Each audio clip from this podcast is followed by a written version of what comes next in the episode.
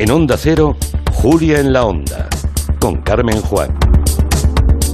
Y con Blas Moreno y Eduardo Saldaña, nuestros analistas de El Orden Mundial. Recuerden que tenemos una pregunta que les han hecho a toda la audiencia.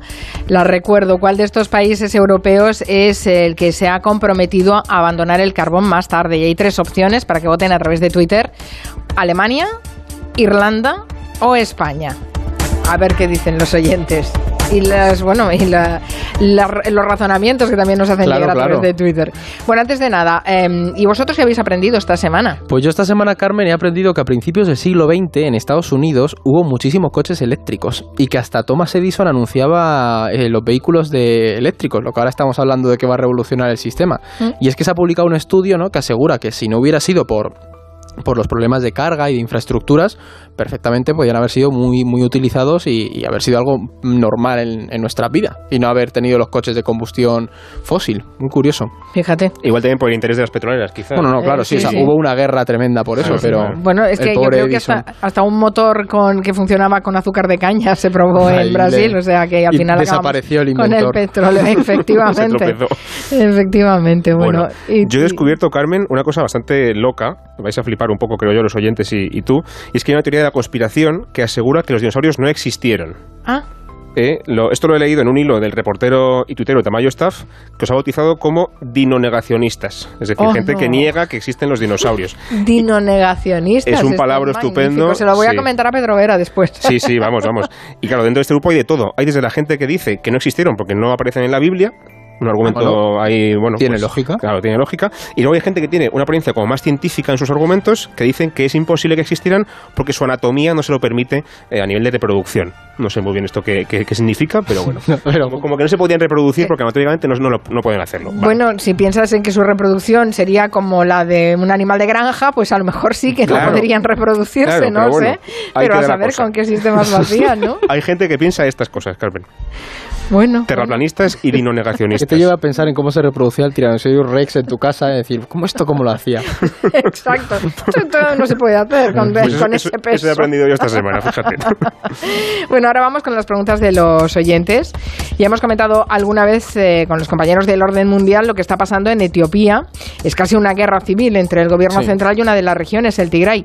Pues esta semana el primer ministro ha pedido a los civiles que se movilicen y tomen las armas contra los rebeldes. Y Carla nos ha escrito por Instagram para ver si podemos explicarle qué está pasando. Pues justo es eso, Carmen. Como hemos comentado otras veces, la cosa no está nada bien en Etiopía y es que esta semana el primer ministro y premio Nobel de la Paz, que aquí, por cierto, Abiy Ahmed, ha declarado el estado de emergencia en el país y ha pedido a la población que eso, que tome las armas para acabar con el Frente Popular para la Liberación del Tigray, que es esta región del norte, ¿no? que es el que controla esa, esa zona. Y no olvidemos, Carmen, que este señor, el primer ministro, cuando llegó al poder y ganó el premio Nobel, se presentaba a sí mismo como un cambio ¿no? y una, una reforma, la reforma que necesitaba Etiopía. Entonces parece que la verdad no, no, no va a ser así. Y bueno, las consecuencias de este conflicto, que hoy cumple un año, pueden pues, ser terribles, porque la llamada a las armas de esta semana solo tensa más la cuerda y acerca aún más el país ya a una guerra civil pues, a una escala nacional completamente, ¿no? y una inestabilidad enorme para toda la región. ¿Por qué? Porque la guerra está generando una enorme crisis de refugiados que ha dejado ya dos millones de desplazados internos y decenas de miles han cruzado las fronteras de Etiopía. Pero ¿qué pasa? Que la opción de irse a Sudán, que es el país vecino, tampoco es mejor, porque hace una semana escasa hubo un golpe de Estado, ¿no? Entonces el, Sudán ahora mismo no pasa por su mejor momento. Y además a todo este conflicto, por supuesto, se suma que el primer ministro de Etiopía pretende esconder a la comunidad internacional lo que está ocurriendo, ¿no? Entonces están ocultando todos los crímenes de guerra que se están produciendo en, en Etiopía. De hecho, creo que hoy ha salido un informe sobre los crímenes de guerra en Etiopía y está siendo terrible la, la guerra civil que está habiendo en el país. Qué horror. Sí, sí, sí, está yendo a más, ¿eh? se está recrudeciendo bastante estos días. El hecho de que no tengamos el foco de los medios informativos justo encima no hace que no estén pasando eh, auténticas atrocidades en, el mundo, ¿no? Y esta es una, es una de ellas, y como ven, decís hace, hace un año de esto. Vamos a nuestro tema central, que esta semana todos los ojos estaban puestos en esa agenda internacional marcada por la COP26, que es la cumbre internacional contra el cambio climático. Los principales líderes se han reunido en Glasgow así que vamos a analizar qué se está tratando. Lo primero es preguntaros cuáles son los puntos principales de esta cumbre tan importante. Pues es muy importante por dos cosas, Carmen. Primero, porque es la primera después de la pandemia, y esto no es moco de pavo, ahora explico por qué. Y segundo, porque se cumplen cinco años de la entrada en vigor del Acuerdo de París, eh, y ese es el plazo que se pusieron entonces, en 2016 en París, para evaluar los procesos eh, que se estaban dando en ese, en ese acuerdo. ¿no? La conclusión, como todos sabemos ya, es que vamos bastante tarde y bastante mal en esto de la lucha del cambio climático, por desgracia, pero también da la impresión, esto es un poco eh, esperanzador, de que en general hay un cierto consenso internacional, una disposición, digamos, de ánimo para moverse y avanzar en contra de este cambio climático. ¿no? Por ejemplo, un cambio importante, muy significativo, es el de Estados Unidos. Recordaréis que Trump salió del Acuerdo de París hace unos años, que fue un escandalazo. Biden, por el contrario, lo que ha hecho ha sido entrar en el Acuerdo de París nada más llegar al poder y además ha dejado muy claro también en esta cumbre que su administración está muy preocupada por los efectos de esta subida de la temperatura y también por los desastres, perdón, desastres naturales que está generando en, también en su propio país. Vamos a escuchar. El cambio climático ya está devastando el mundo, lo hemos oído en varios discursos, no es una amenaza hipotética, está destruyendo el destino de las personas y de otras formas de vida. Le está costando a nuestra nación billones de dólares por el calor y las sequías cada vez más generalizadas e intensos fuegos en algunos sitios, así como malas cosechas e inundaciones. Y lo que solían ser tormentas que ocurrían una vez cada siglo están pasando cada pocos años. En los últimos meses, Estados Unidos ha experimentado todo esto y todas las regiones del mundo pueden decir lo mismo.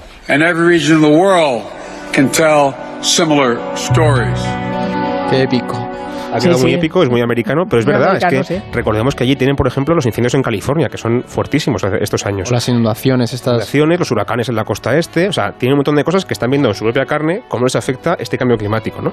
Y luego, otro asunto importante de la cumbre, eh, que es lo que decía al principio, es el tema de la pandemia. Porque como nos hemos lanzado tan rápido a recuperar la economía, ¿no? A recuperar ese, ese ritmo perdido tras la pandemia, y además también estamos en plena crisis de los suministros y de la energía, nos hemos olvidado un poquito del tema climático y nos hemos lanzado incluso a contaminar aún más que antes de la pandemia, que esto es muy fuerte. Por ejemplo, China y la Unión Europea, que son dos grupos, dos países que se comprometieron de forma muy firme a descarbonizarse en una fecha más o menos temprana, ya digo, tanto China como la Unión Europea, ahora han empezado a quemar aún más carbón que antes, precisamente porque no tienen gas o no tienen petróleo y porque necesitan imperiosamente recuperar su economía. ¿no? Entonces, bueno, eh, todo esto sobrevuela la, cumbre y eh, evidentemente las promesas que se puedan hacer, pues luego hay que ver cómo se aplican. Pero también es verdad que tenemos la suerte, entre comillas, de que en torno a la cumbre también se han reunido centenares de activistas y de movimientos sociales que presionan mucho desde fuera para que, para que todo esto se aplique. Estamos escuchando de fondo, por cierto, la banda sonora de Local Hero. No sé si habéis visto la película. ¿La habéis visto vosotros? Yo no. No, pero a mí me encanta ver Straits. Yo no sabía qué estaba pasando. Digo, ¿qué le está pasando a Quintanilla? Yo que la está recomiendo. Y si, si, alguien no la ha visto, yo la, recomiendo. La historia es que nos viene al pelo. Local Hero se llama. Local Hero, sí. Es, eh, es eh, el representante de un gran magnate del petróleo tejano que va a comprar una isla en Escocia. y al final queda tan seducido por la historia de los, eh, de los em, indígenas de la isla, de los locales de la isla, que se reconvierte en un ecologista, o sea que nos viene perfectamente. Y sí, creo que es la primera banda sonora que hizo Dire Straits. Bueno, ahora que mencionáis, eh, mencionaba Blas lo de, los, lo de los movimientos climáticos. Claro, esos son las contracumbres, ¿no? Que ya forman parte también un poco de la, del folclore de estas cumbres internacionales. Eh, hay charlas, debates eh, de todas estas organizaciones que no sé si se acaban influyendo o no en lo que se discute. Pues sí que acaban influyendo, Carmen, porque al final estos movimientos son esenciales porque van marcando agenda, ¿no? Por ejemplo, en la cumbre de París de 2015, que antes ha mencionado Blas, eh, estas contracumbres empezaban a exigir, bueno, empezaban no, reivindicaron bastante fuerte, eh, que se limitase la subida de la temperatura global entre un grado y medio y dos grados, ¿no? Y al final esta petición se vio luego reflejada en el Acuerdo de París, ¿no? O sea, en el fondo demostrando que, que al final su voz sí que se escucha. Y esta cumbre, la de ahora, tampoco ha sido una excepción. Ya ha habido varias manifestaciones paralelas y de hecho frente a la sede de la, de la COP, Greta Thunberg, ¿no? Estaba empuñaba un micrófono y pedía a gritos justicia climática. Decimos no más bla bla bla, no más explotación de las personas, de la naturaleza y el planeta. No más explotación, no más bla bla bla, no más de lo que sea que estén haciendo ahí dentro. Estamos demasiado cansados y vamos a crear nosotros el cambio, les guste o no. Aquí, aunque veamos a Greta Thunberg un poco con todo esto del bla bla bla bla bla, en el fondo sí que sabe que ellos van a crear el cambio, ¿no? Lo dice. Es decir, al final estos movimientos climáticos siguen luchando y acaban influyendo. Y en esta COP26, entre los temas que más preocupan, están pues la compra de emisiones de CO2, ¿no? que es esto de cuando un país rico le compra el derecho a contaminar a otro más pobre, eso cómo va a afectar a futuro, y también preocupa bastante la descarbonización, esto que comentaba Blas, sobre todo que no termine generando desigualdades y afectando a los que menos tienen a través de estos impuestos que se están, se están imponiendo. ¿no? Esto están insistiendo mucho en ese tema de la justicia climática. Hablando de la descarbonización, que recordemos a los oyentes que tenemos una encuesta abierta, preguntaban Blas y Eduardo hoy cuál de estos países europeos es el que se ha comprometido a abandonar el carbón más tarde. Los países son Alemania, Irlanda o España. Lo digo porque ya hay algunos oyentes que nos hacen sus razonamientos y a lo mejor no han entendido muy bien la pregunta porque dice Nego Alba dice Alemania porque Irlanda no tiene carbón y España ya lo ha abandonado. Alemania se ha comprometido a dejarlo en unos años pero sigue en producción. Claro, hablamos del eh, uso eh, para sacar energía de él. efectivamente. Digamos el uso para electricidad, no simplemente explotarlo, producirlo, sino también quemarlo para producir electricidad. Esto es lo importante. Y aclaro que los tres lo utilizan todavía. ¿eh? España, Irlanda y Alemania aún utilizan carbón todavía. Bueno, y Alemania además eh, lo utiliza más desde que decidió cerrar las centrales nucleares. Claro, ahí está. dando pistas, Carmen, dando pistas. perdón, perdón, perdón, perdón. bueno, en cualquier caso, después de la cumbre de Glasgow, habrá que cada país tendrá que afrontar sus propios retos de forma individual, mm, también de forma colectiva, pero de individual también, ¿no? Quiero decir que cada país, eh, bueno, tendrá que hacer sus, sus deberes. Ese es el problema, que al final esto es una cosa para todos, pero que cada uno luego tiene que gestionar en su casa, ¿no? Y es muy difícil. Por ejemplo, hay un debate muy complejo que es el cómo emitir menos, que esto parece una tontería, pero es muy importante. Por ejemplo, el tema del gas que vemos ahora con la crisis energética que hay en Europa, Parte de esa escasez que tenemos en Europa es, está provocada porque hace unos años decidimos transicionar hacia una energía verde, pero como esa transición no se puede hacer de un día para otro, escogimos el gas como una energía de transición porque contamina menos que el petróleo y el carbón, por ejemplo. ¿Qué pasa? Que ahora cuando hay escasez, escasez nos damos cuenta de que aún dependemos demasiado de esa energía de transición porque no hemos llegado todavía a desarrollar suficientemente las renovables y además la nuclear es una energía que se propone también, pero que es muy polémica, ¿no? que es muy difícil todavía eh, asentar porque hay un debate abierto sobre ese tema. ¿no? Eh, luego también está el tema de la desigualdad que decía antes Eduardo, porque hay muchos países que están ahora en desarrollo por ejemplo, como Nigeria, que se quejan de que los países más desarrollados, como el Reino Unido, por ejemplo, llevan décadas, si no siglos incluso, contaminando eh, todo el planeta para ellos desarrollarse, ¿no? quemando carbón, por ejemplo, en esa revolución industrial del siglo XIX del Reino Unido. Y claro, ahora les dicen los del Reino Unido, por poner ese ejemplo otra vez, a los de Nigeria que tenemos que dejar de contaminar todos. Y Nigeria dice, oiga, mira, es que usted ha contaminado mucho más que yo y yo también tengo derecho a desarrollarme contaminando para llegar a un nivel más o menos equivalente al suyo, ¿no? Entonces, por ejemplo, países como la India han dicho que se quieren comprometer a descarbonizarse como todo el resto del mundo, pero que, por favor, necesitan que el resto del mundo les ayude con dinero para hacer esa transición más justa que decía antes Eduardo, ¿no? Y luego también está el tema de que en esta cumbre ha habido ausencias importantes, porque no ha estado ni, ni, Vladimir Putin, el presidente de Rusia, ni tampoco Xi Jinping, el chino. Y eso da a entender, por lo menos, por lo menos, que no está en su prioridad más absoluta el cambio climático. Es verdad que antes os comentaba que China sí que es un país bastante activo en ese sentido, Rusia no tanto, pero como mínimo es bastante significativo que no se hayan dignado a ir cuando todo el resto del mundo sí que estaba en esa cumbre. ¿no? Así que bueno, eh, el tema desde luego está en que luego todo lo que se apruebe aquí se traslade a la práctica, que eso no es tan fácil, ya lo sabemos. Sí, sí, es eh, complicado. En fin, bueno, pues eh, nada, ya veremos qué pasa, porque es que nos jugamos nuestro futuro como especie, porque el planeta seguirá después de nosotros. Claro, como los dinosaurios, que no, que no, existieron. claro. los dinosaurios, bueno, me parecen fenomenales. tenemos una efeméride y tenemos más cosas. Vamos a hacer una pausa antes. De 3 a 7, Gelo. Con Carmen Juan. Ahora en el corte inglés equípate con lo mejor en outdoor de las mejores marcas. Columbia, North Face, Mountain Pro, Helly Hansen, Ternua y muchas más. Además, hasta el 18 de noviembre tienes un 20% de regalo en tus compras de textil, calzado y complementos de outdoor, trail running, natación, yoga, pilates. Todo un 20% de regalo que podrás canjear hasta el 21 de noviembre en tus próximas compras superiores a 50 euros. Outdoor en el corte inglés, sal y no pares. Mi marido quiere comprar un coche a un desconocido por internet. Pero yo no me fío. Que se avería y a ver quién se hace responsable. Pues llama a Legalitas. Cuando compramos la moto de segunda mano, sus abogados dejaron todo bien atado en un contrato. Además, lo puedes pagar mes a mes. Adelántate a los problemas, hazte ya de legalitas. Y ahora por ser oyente de Onda Cero, y solo si contratas en el 91661, ahórrate un mes el primer año. Hay pandemias que pueden durar años, y hay pandemias que pueden durar toda la vida. La violencia contra la mujer es una de ellas. En Fundación Integra llevamos 20 años luchando para erradicarlas, buscando a mujeres que sufren maltrato una oportunidad laboral que les permita vivir con libertad. Únete en esta lucha en fundacionintegra.org. Con la colaboración de Atrasmedia. La vida es como un libro y cada capítulo es una nueva oportunidad de empezar de cero y vivir algo que nunca hubieras imaginado. Sea cual sea tu próximo capítulo, lo importante es que lo hagas realidad. Porque dentro de una vida hay muchas vidas y en Cofidis llevamos 30 años ayudándote a vivirlas todas. Entra en cofidis.es y cuenta con nosotros. Papá, y bajo yo la basura. Sorprendente, ¿verdad?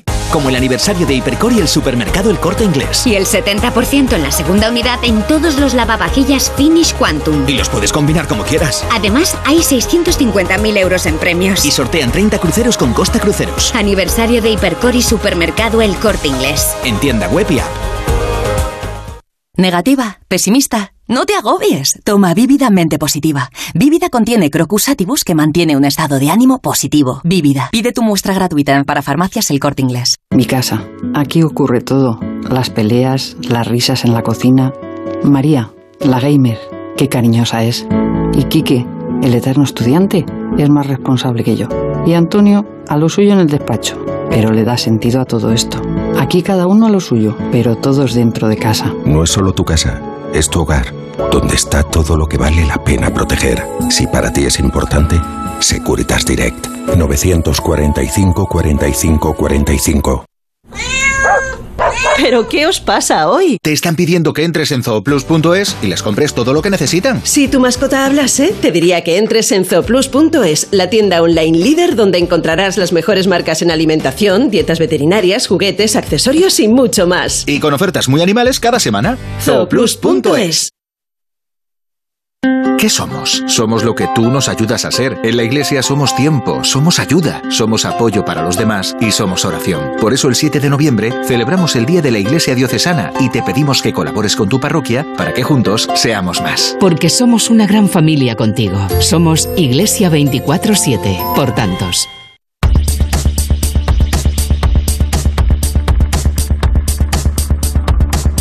Nos cuenta Eduardo a través de Twitter que estuvo de vacaciones en la región de Tigray en 2015, en 2015, ¿eh?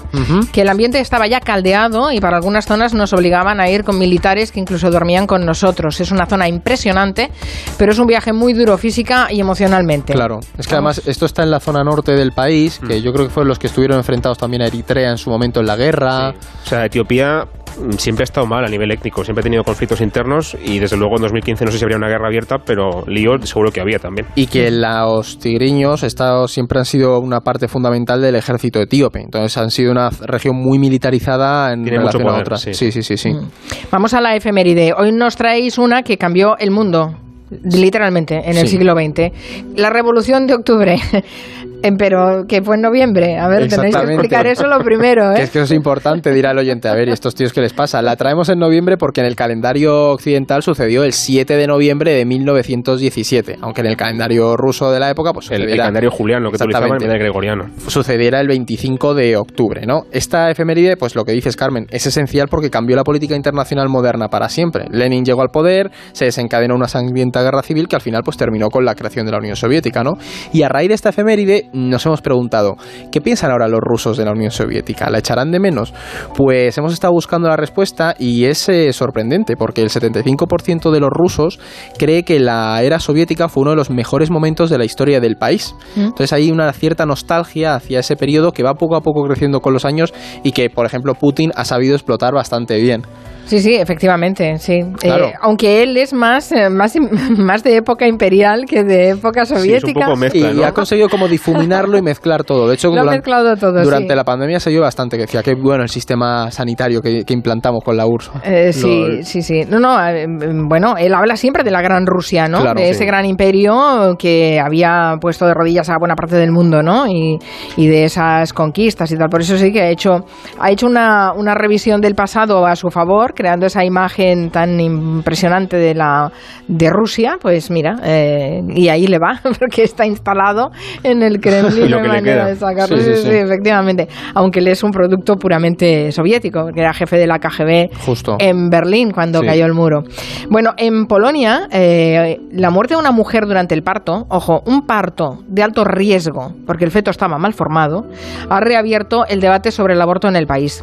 Varios defensores de los derechos para las mujeres han convocado manifestaciones para protestar y es que la ley del aborto en Polonia es una de las más restrictivas de Europa. No sé cómo está ahora la situación. Pues muy tensa, Carmen. De hecho, creo que hace un tiempo aquí comentamos en Gelo que la ley del aborto en Polonia es justo una de las más restrictivas de, Europa y ya en 2020 es que la sentencia del Tribunal Constitucional polaco criminalizó el aborto aun cuando exista una alta probabilidad de deterioro grave e irreversible del feto o que nazca con una enfermedad grave o terminal, ¿no?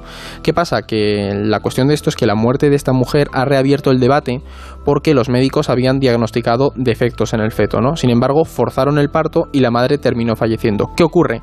Que lo que dicen las asociaciones es que los médicos en el fondo se vieron forzados a actuar de ese modo por la propia legislación, ¿no? Que es muy dura con el aborto y lleva a exponer a las pacientes a situaciones de riesgo, pues por temor a ir contra la ley. Y se han organizado una serie de movilizaciones para protestar contra la deriva iliberal del gobierno y como ese giro conservador que está acompañando a toda la política en la que se entronca la legislación para, para penar el, el aborto y restringiendo las, las posibilidades de, de abortar. Sí, sí, es que es un- un giro ultraconservador en un país que además es muy católico. Exactamente. Es decir, que es una tormenta perfecta eh, para, para que la padezcan las mujeres. Bueno, el otro día, por cierto, se nos quedó en el tintero hablar sobre Argelia y Marruecos. Tenemos un poco de tiempo, no querría perder esta oportunidad, porque hoy además son noticia, han aumentado las tensiones, ha habido ese ataque. Eh, el problema de lo- del conflicto entre Argelia y Marruecos es que... eh, es, siempre nos pringa, porque estamos ahí en medio. De hecho, ya se ha cerrado eh, el gasoducto que atravesaba Marruecos y que traía un 25% del gas que consumimos eh, a la península. Y ahora, bueno, la tensión ha crecido todavía más después de ese ataque en el que creo que ha falle- fallecido algún civil, ¿no? Me parece que han muerto tres civiles argelinos en algún lugar del desierto fronterizo entre Marruecos, Argelia y el Sáhara Occidental, que recordemos que es una zona por descolonizar, que España tiene responsabilidad en ese sentido, pero que Marruecos controla de facto, creo que en un 90%, vamos, que prácticamente es suyo, ¿no? Pero Argelia siempre ha apoyado a los saharauis en su reivindicación independentista y este es uno de los muchísimos motivos que tienen para pelearse con Marruecos, además también, por ejemplo, de que compiten a nivel, regional por ser la potencia regional eh, y, bueno, un poco pues por también temas nacionalistas, etcétera, ¿no? La frontera entre ambos países creo que lleva cerrada 30 años, o sea, es que esto no es una cosa de ahora, es que llevan peleándose desde hace un montón de tiempo. Eh, y, y ahora me parece que lo que ha pasado es eso, que han muerto tres civiles y es la última cosa que ha, que ha provocado este momento de tensiones que también tiene que ver con la guerra en el Sáhara, que se cumple también un año ahora, eh, y el tema del gas y tal. Entonces, no sabemos si va a haber una guerra o no, quizás un poco aventurado decirlo todavía, pero desde luego el tema está mucho más tenso, mm, vamos, está más tenso que en ningún otro momento en los últimos 20-30 años, fácilmente. Claro, porque por un lado tienes a Marruecos en guerra contra el Frente Polisario, que es que eso es una guerra abierta. Además, Sí. creo que hace Igual, igual que tampoco hablamos nada de Etiopía, tampoco hablamos nada de la guerra del Sáhara, que la tenemos aquí al lado, nos involucra directamente y, y lleva un año también abierta. Está. Luego, Carmen, que son dos países muy nacionalistas y con una crisis económica bastante grave a raíz de la pandemia y demás. Entonces, es muy fácil que ante cualquier tensión se, a- se apele a la movilización del nacionalismo para distraer la atención de la crisis que viven y tanto también Argelia los países autoritarios, además. No- No es un país democrático en ninguno de los dos casos, con lo cual los líderes tienen incentivos todavía mayores para movilizar a la gente, como, como dice Aunque Eduardo. aquí que me corrija Blas, yo no sé si si hubiera una guerra o un conflicto, Argelia dejaría de mandar gas, porque yo creo que se han portado siempre. Se, se ha contado, se ha, se ha hablado mucho del riesgo este que tenemos de que este gasoducto que se ha cerrado nos quite reservas de gas. En principio lo que se va a hacer va a ser ampliar el otro gasoducto que va directamente desde Argelia hasta Almería, me parece, y el resto suplirlo con envíos de gas por barco. Entonces, en principio Argelia siempre ha cumplido con sus envíos, incluso cuando estaba en guerra civil en los 90, o sea que en principio siempre son un buen socio. Ahora bien, en una guerra con Marruecos eso ya es más complicado y también está el tema, por ejemplo, de la inmigración y más complicaciones que podríamos tener en la frontera sur inmediata con, con nosotros. Y Pero, sí, sí, es que sobre estamos todo, en medio además. Que no es nada nuevo, Carmen, que esto viene de lejos. y que- siempre han estado ahí. Mm. Preguntábamos cuál de estos países europeos es el que se ha comprometido a abandonar el carbón más tarde. Eh, Alemania lo votado el 41,9% de los oyentes, Irlanda solo el 23,3% y España el 34,9%. Y la respuesta correcta es... Alemania. Hombre, Oye, lo han clavado, ganado, ¿eh? hemos Pues yo no- pues ganado. yo no esperaba que acertaran, ¿eh? te lo Sí, prometo. No, lo han clavado. Alemania en 2038, España después en 2030 e Irlanda en 2025. Así que el orden además lo han clavado los oyentes. Eh, de todo esto, además, hay cuatro países de la Unión Europea, por curiosidad, que aún no han dicho nada de quitarse el carbón, que son Polonia, Bulgaria, Chequia y Croacia. Esta gente tiene que ponerse las pilas ya porque esto es para cuanto antes. En Polonia el carbón va a ser Parece que, complicado. que sacan del carbón el todas las 75% de su electricidad. tienen. O sea, es una pasada, ¿no? Sí, sí. Pero bueno, ahí está el debate. Qué interesante. Ah, pues qué bien. Muy bien, eh, oyentes, muy bien. Hemos aprendido mucho Sí, y sí, sí, hoy ha habido una dosis de política internacional bastante grande. Completita. hemos sacado notas, señores y señoras. Bueno, gracias Blas Moreno, Eduardo Saldaña. Gracias. Hasta el jueves. Adiós. En Onda Cero, Julia en la Onda, con Carmen Juan.